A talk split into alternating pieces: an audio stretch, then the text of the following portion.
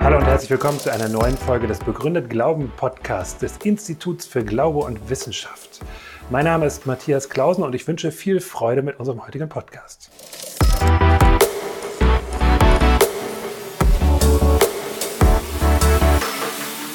Ist der Gott der Bibel gewalttätig? Diese Frage stellen sich Leserinnen und Leser der Bibel, insbesondere des Alten Testaments. Am schwierigsten, denke ich, sind wohl solche Texte, in denen Gott Gewalt ausdrücklich befiehlt. Solche Berichte befinden wir besonders im Zuge der Landnahme, also in der Zeit, als das Volk Israel im äh, Land Kanaan sesshaft wurde, nachdem es auf spektakuläre Art und Weise aus Ägypten befreit worden ist. Immer wieder wird Israel aufgefordert, den Bann an Völkern zu, zu vollstrecken, die Städte zu zerstören und die Einwohner umzubringen. So heißt es etwa bei den Kriegsgesetzen im fünften, Buch, im fünften Buch Mose, aber in den Städten dieser Völker hier, die dir der Herr, dein Gott, zum Erbe geben wird, sollst du nichts leben lassen, was Odem hat, sondern sollst an ihnen, an, an ihnen den Bann vollstrecken. Nämlich an den Hethitern, Amoritern, Kanaanitern, Perisitern, Hivitern und Jebusitern, wie dir der Herr dein Gott geboten hat, damit sie euch nicht lehren, all die Gräuel zu tun, die sie im Dienst ihrer Götter treiben, und ihr euch so versündigt an dem Herrn eurem Gott. Im Buch Josua lesen wir dann, wie das in die Tat umgesetzt wurde, zum Beispiel im Kapitel 6 bei der Eroberung Jerichos. Da heißt es, da fiel die Mauer um und das Volk stieg zur Stadt hinauf, ein jeder, wo er gerade stand.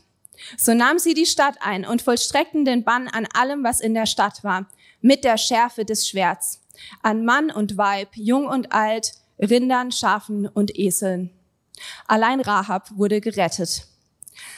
Wenn ich solche Texte lese, dann bereitet mir das größtes Unbehagen. Als Christin frage ich mich, was ist es eigentlich für ein Gott, den ich mich da verschrieben habe? Und wie soll ich all das zusammenbringen mit der Friedensethik von Jesus Christus? Hinzu kommt, dass mir schmerzlich bewusst ist, dass solche Texte missbraucht wurden in der Vergangenheit, um Gewalt zu legitimieren. Ich möchte zu dieser Frage, zu dieser schwierigen Frage jetzt verschiedene Perspektiven zu Wort kommen lassen. Und mir ist völlig klar, dass es bei jeder dieser Perspektiven berechtigte Einwände gibt. Also lade ich Sie ein, darüber ins Gespräch zu kommen. Ist der Gott der Bibel gewalttätig? Die erste Perspektive heißt ja. Ja, weil es sich um sein göttliches Gericht handelt. Man könnte sagen, die Kanaanäer hatten einen Point of No Return erreicht. Jahrhundertelang hatte Gott Geduld. Da heißt es, dass die Sünde der Amoriter noch nicht voll war. Umkehr wäre durchaus möglich gewesen. Die Bibel, die berichtet davon, dass die benachbarten Völker von den großen Taten Gottes gehört hatten, wie er das Schilfmeer geteilt und die Ägypter vertilgt hatte. Die Kanaanäer hätten umkehren können, wie es die Prostituierte Rahab getan hat in Jericho. Als Jericho umrundet wurde, da hätten die Bewohner die Tore aufmachen und sich ergeben und dem Gott Israels zuwenden können. Das Gericht war also nicht unabwendbar. Aber man fragt sich, was war eigentlich so schlimm an den Kanaanäern, dass sie ein solches Gericht verdient hatten? Man könnte sagen, wie die Götter, so ihre Anhänger. Das Sexualverhalten der Götter wurde nachgeahmt, Tempelprostitution, ja sogar Kinderopfer waren erlaubt. Die Götter werden als äußerst blutrünstig beschrieben. Die Kanaanäer waren also nicht die netten Nachbarn von nebenan. Ziel war es des Gerichts, das Land von den Götzen und von diesen heidnischen Praktiken zu befreien. Dass sich stattdessen die Vorstellungen des Gottes Israels durchsetzen, der Vorstellung, durch die äh, Leben zum Aufblühen kommt und Leben gefördert wird. Der Fokus liegt also ganz deutlich auf der Auslöschung der kanaanäischen Religion. Wir müssen uns außerdem bewusst machen, dass es nicht nur die anderen Völker sind, die das Gericht erleben. Viel, viel öfter ist Israel selbst das Volk, an dem das Gericht vollstreckt wird, weil Israel selbst sich immer wieder anderen äh, Göttern zuwendet und nicht aufhört, die Götzen zu verehren. Doch dieser Gerichtsgedanke ist eingebettet in ein größeres Bild. Es steht in einem größeren Zusammenhang. Gottes Ziel mit der Welt und mit der Geschichte ist es, alle Völker zu retten und zu segnen. Der Bund, den Abraham mit, den Gott mit Abraham geschlossen hat, der umfasst alle Völker und Nationen. Und das ist einzigartig in der antiken Welt. Auch diese schwierigen Passagen sind Teil von Gottes Geschichte hin zur Rettung der ganzen Welt, der ganzen Menschheit. Das Gericht hat letztlich die Perspektive der Rettung. Und zu dieser großen Geschichte Gottes mit der Menschheit gehört es, dass Gott in einer strategisch einzigartigen, kurzen und zeitlich begrenzten Situation Israel im Land sesshaft werden lassen möchte. Und diese von Gott befohlenen Kriege, wo ganze Völker ausgerottet werden, die sind auf eine ganz bestimmte Zeit begrenzt. In der Regel sind die Kriege, die Gott anordnet, die sind defensiver Natur. Und viel, viel zu häufig nimmt Israel das Zepter in die eigene Hand und führt ohne Gottes Auftrag Krieg und scheitert damit gewaltig. Die erste Perspektive, die Perspektive des Gerichts, könnte also ein bisschen Licht auf die Texte werfen und dennoch denke ich, dass hier viele Fragen offen bleiben. Die zweite Perspektive heißt, ja, wir sehen gewalttätige Texte, aber wir müssen die Gattung, das Genre der Texte uns anschauen, wie wir das bei biblischen Texten tun. Wir lesen einen Psalm anders als ein Gleichnis oder einen prophetischen Text. Und auch wenn es sich bei den Eroberungstexten um Geschichte handelt, dann begegnet sie uns in literarischer Form. Wir sehen, dass hier bestimmte Stilmittel verwendet werden, dass sich der Autor einer bestimmten Rhetorik bedient. Ich denke, dass wir diese Aspekte mit einbeziehen müssen, wenn wir versuchen, die Texte zu verstehen. Darauf macht unter anderem der konservative Alttestamentler Richard Hess aufmerksam. Er betont, dass im Buch Josua eine Kriegsrhetorik benutzt wird, die ganz typisch ist für Kriegsberichte aus dem Nahen Osten im ersten und zweiten Jahrtausend vor Christus. Ein, ähm, in, diesen, in diesen Kriegsberichten, da finden wir das Stilmittel der Hyperbel, also der Übertreibung. Ein überwältigender Sieg, der wird mit entsprechenden sprachlichen Mitteln ausgestaltet. Genauso wie wir das zum Beispiel von Sportjournalisten kennen.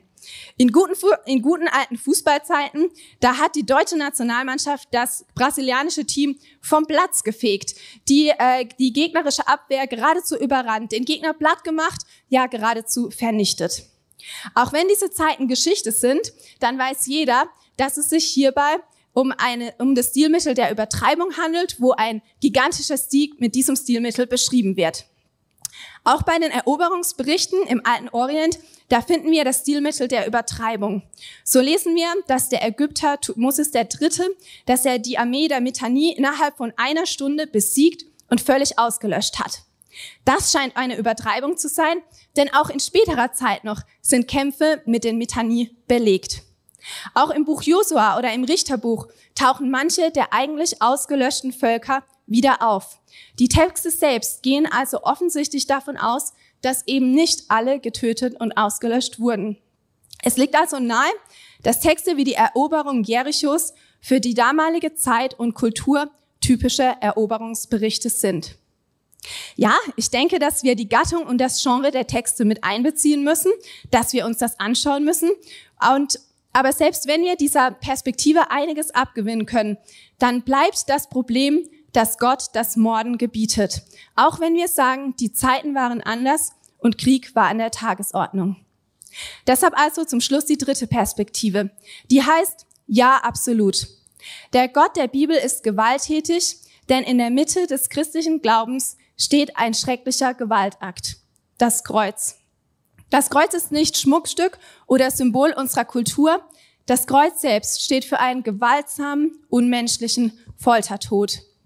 Und um das mit dem Kreuz auch nur ansatzweise zu begreifen, müssen wir uns Folgendes vor Augen malen.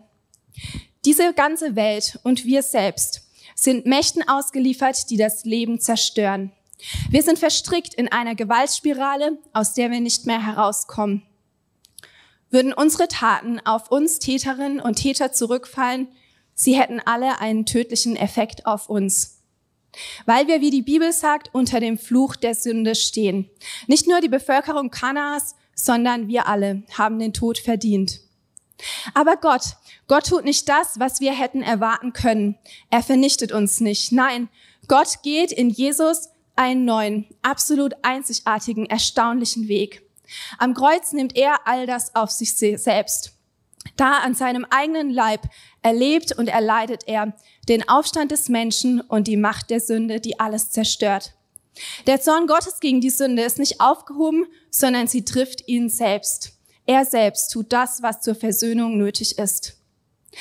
Am Kreuz, am Kreuz, da sehen wir einen Strategiewechsel Gottes. Gott schlägt mit seinem neuen Bund einen neuen Weg ein.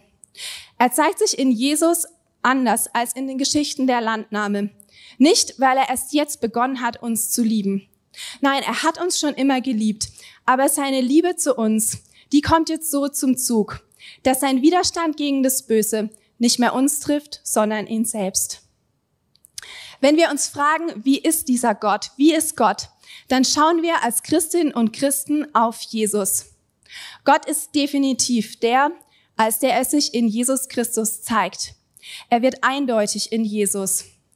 Und in Jesus Christus, da werden alttestamentliche Gottesbilder vervollständigt, näher ausgeführt und gegebenenfalls korrigiert.